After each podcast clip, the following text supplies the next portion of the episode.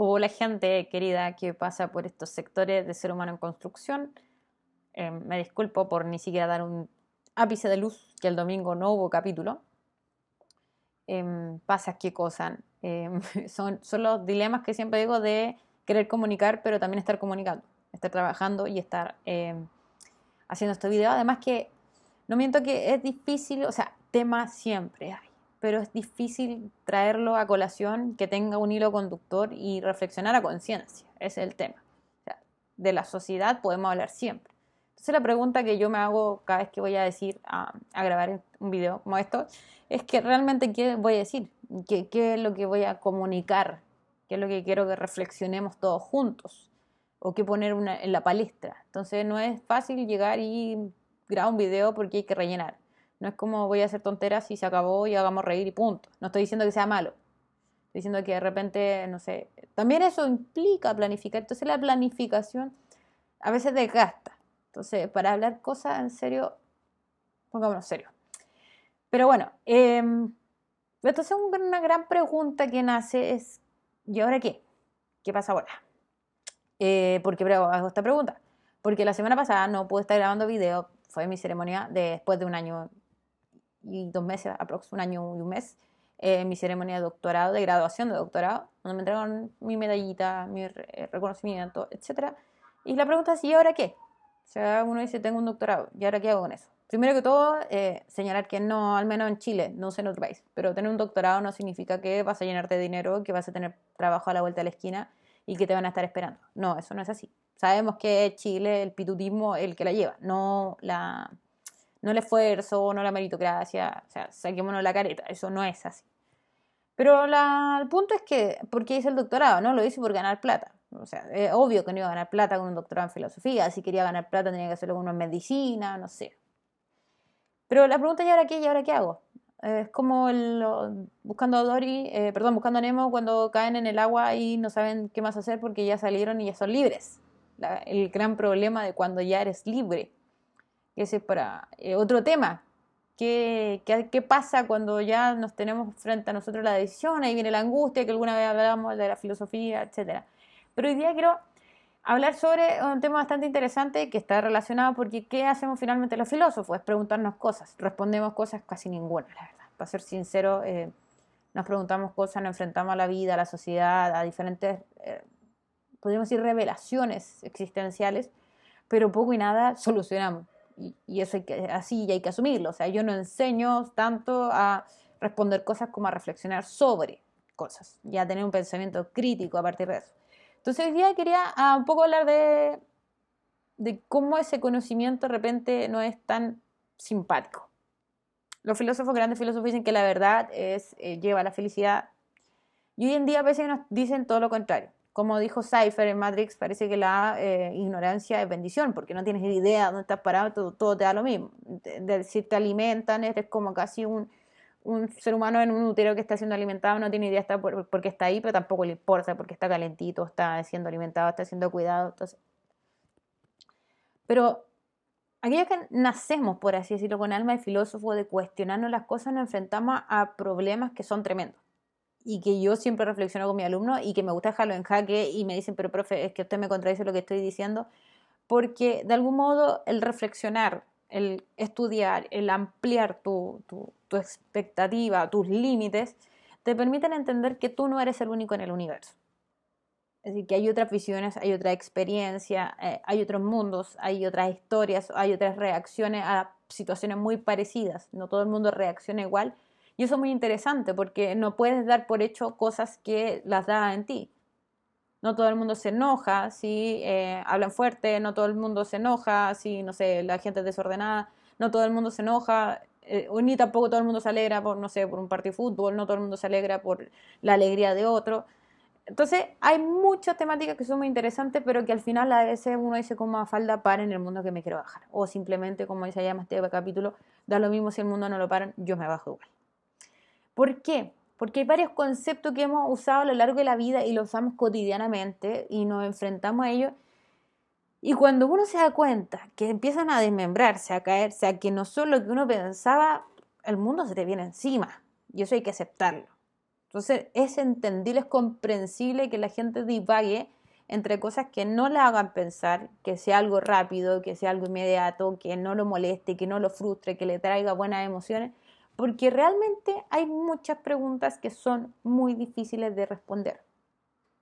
Que como decía un, querido alumno del colegio donde hago clase, dentro de los protagónicos, para saberlo realmente tendría que ser un dios, un ser inmortal, atemporal, que no pasara por un tramo de la historia, sino que viviera a lo largo de la historia.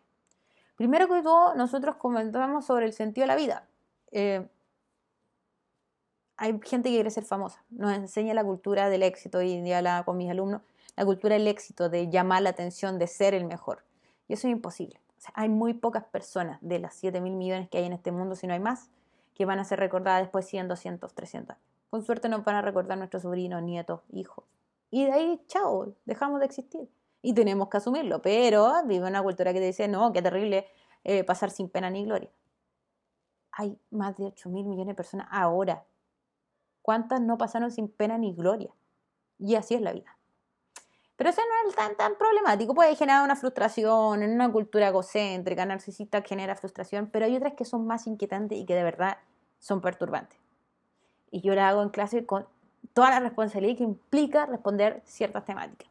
Por ejemplo, y por eso es tan amplio el título de hoy día, porque realmente uno cuando se da cuenta de esto dice, mejor me bajo este mundo, ¿qué, qué hago acá? Eso no significa que voy a, suicidarme, significa que es, tengo que asumir el mundo como es. Primero, la primera pregunta que yo le hago a mis alumnos, y que hoy día la hago también a quienes me están escuchando, que también muchos de ustedes son mis alumnos, pero algunos familiares, amigos, conocidos, etcétera. ¿Qué hace? ¿Qué característica, qué situación, qué elemento, como quieren llamarle, hace que una persona, uno pueda decir que es una buena persona? Esto hace explotar la cabeza. No es nada nuevo, los filósofos lo han preguntado por diestra y siniestra, pero es una gran pregunta. Yo personalmente soy una escéptica del ser humano. Siempre he dicho, soy muy creyente en Dios, pero muy escéptica del ser humano. ¿Por qué? Porque esta pregunta, por esta misma pregunta. Porque te dicen, eh, no sé, ser buena persona es cuidar del resto, o hacer buenas obras, o ser caritativo. Pero nos hemos dado cuenta que a lo largo de la historia hay muchas personas que, y eso lo he dicho, citaba a Agustín ya, yo sé que muchos se saben de memoria la cita que usaba Agustín, han, para sus propios propósitos muy egocéntricos y muy egoístas, han tratado de mostrar que son buenas personas. Pero cuando ya tú no les sirves a las personas, si te he visto no me acuerdo. Hay mucha gente que se plantea como una buena persona, pero porque quiere lograr cosas. En un país pitutero y exitista, obviamente mucha gente se va a mostrar como buena, pero no lo va a hacer. Y no lo vamos a saber hasta cierta situación o muchas veces ni siquiera vamos a ver. Vamos a, no sé, a convivir con una persona 10, 20 años y no vamos a ver hasta los 30 o 40 que era de tal manera. ¿Cuántas veces hemos visto gente, hombres que, o mujeres, pero hombres que se han mostrado como un dueño de casa ejemplar, la mujer muy enamorada y todo, se dan cuenta después de muchos años que el hombre era un pedófilo, por ejemplo? Entonces, la pregunta es, ¿cómo realmente sabemos si una persona es buena? Eh, es un gran conflicto, porque parecía ser que, como decía anteriormente, habría que ser Dios para conocer el corazón de esa persona, dónde está el objetivo, por qué está actuando de tal o cual manera sobre todo cuando hoy en día buscamos eh, lograr ciertos propósitos a cualquier precio. Entonces, ¿qué tan buena es una persona o cómo determina que una persona buena? Es muy difícil. Porque podríamos, como dice la, frase, convivir con, con el enemigo y no darnos cuenta. Entonces, la gente te dice, pero ¿cómo no te diste cuenta? Ahí viene el tema de la manipulación. Cuánto tú estás dispuesto a engañar para lograr un propósito. Entonces, es un tema eh, full relevante. Ahora, ¿qué estamos entendiendo por bueno? Por ejemplo, pensamos en los afganos y decimos todos, decimos la mayoría de gente lo que está pasando con los talibanes, no, los talibanes son todos malos. O cuando se pide la pena de muerte, no, esta persona es pérfida, tendría que morir. Pero qué tan bueno soy yo. No, es que no es lo mismo, yo nunca he matado a nadie, yo nunca... Pero ¿cuánto daño le estoy generando al que está al lado mío muchas veces? Yo a lo mejor no estoy matando disparo a una persona, pero estoy carcomiendo la personalidad del que está al lado mío. Entonces, ¿realmente hay alguien bueno? Como dijo un alumno por ahí cuando les hice esta pregunta, ¿qué parámetros uso? ¿Y quién soy yo para demostrar si una persona es buena o no?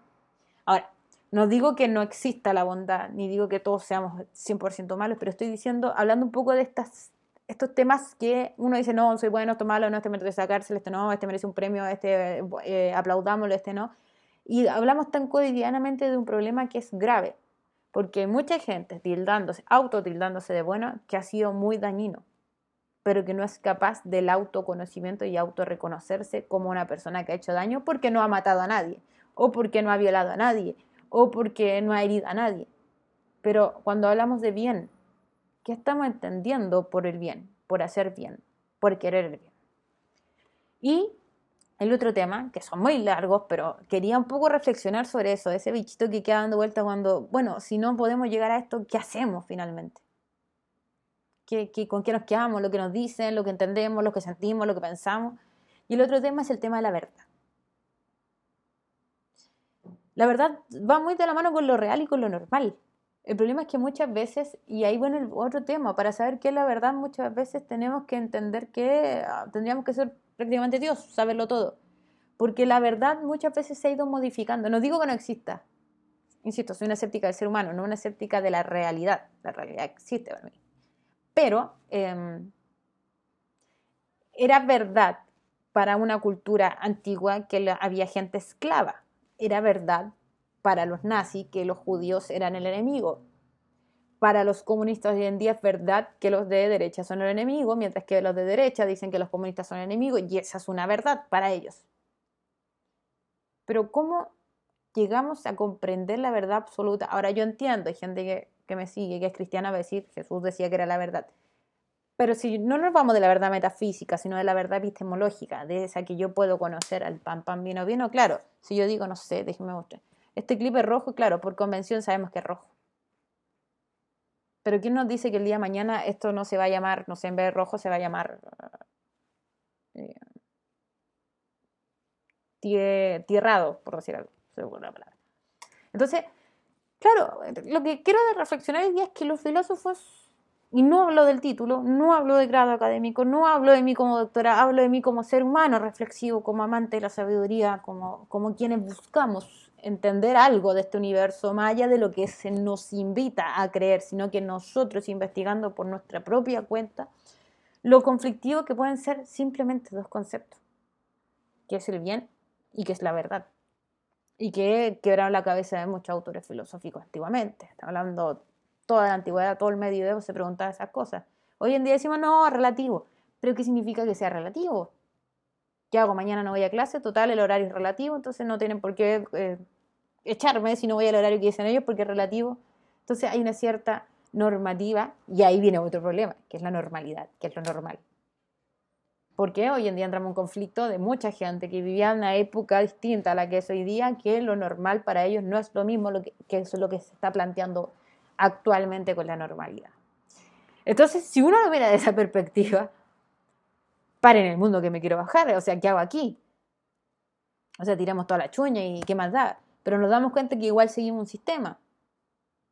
Decimos, no, no necesitamos tantas cosas para vivir. Por ejemplo, ese calendario ahí, que, ese calendario que está ahí, no lo necesito. Puedo tener un calendario común y corriente en la calle. Pero ahí está el calendario. Es decir, no necesito, por ejemplo, la uña para pintarme, pero ahí están medias a morir saltando, medias picoteadas, que me carga, no importa. Pero ahí me pinté la uña, siendo que yo supuestamente no la necesito. Entonces, si nos damos cuenta, hay, como siempre insisto en mis reflexiones, hay un equilibrio entre la utopía, entre lo que quisiéramos que fuera, con nuestra realidad. Y simplemente me quiero quedar con eso. Que nos guste o no, y por eso a veces la gente no quiere conversar con los filósofos porque somos tan catetes, damos tantas preguntas y tan pocas respuestas, que es difícil no preguntarse y decir, paren el mundo, o ni siquiera lo paren, yo me bajo igual. Pero va a ser más explotar, va a ser una más falta más filosófica, es, bueno, y si me bajo del mundo, ¿dónde quedo? ¿Qué pasa conmigo si me bajo de este mundo? ¿Será como Matrix, que llegó a otro lugar? ¿Será como salir de la caverna de Platón? O simplemente no nos queda otra que quedarnos en el mundo y girar al ritmo del mundo. Bien, gente querida, yo sé que esta vez fue muy... Em, no di ejemplos concretos, me gusta hablar con... Estoy hablando como Nelson Ávila, tanto ver Masterchef me pasa. Eh, em, yo sé que no hablé de temas concretos, hablé más en el aire, pero, pero este canal nace de esa inquietud, de qué pasa con nosotros, de frenar un poquito nuestra realidad y ver qué pasa con nuestra existencia completa. Les mando un abrazo grande, cuídense mucho, abríguense los que están en hemisferio norte, eh, perdón, en hemisferio sur, eh, cuídense los del hemisferio norte, no descuidarse, cuidado con las mascarillas, las vacunas, todo. El, el virus bajo que en Chile, pero por ejemplo en Estados Unidos y en otros países el Delta ha subido, así que a cuidarse. Autocuidado es más importante porque el autocuidado implica cuidarnos a nosotros y cuidar a los que no nos rodean. Y recuerden que aquí siempre encuentran ideas, comentarios, pensamientos, voladuras de cabeza y todo lo que significa filosofar en el mundo actual a través de la reflexión, porque simplemente somos seres humanos en construcción. Nos vemos en el próximo capítulo.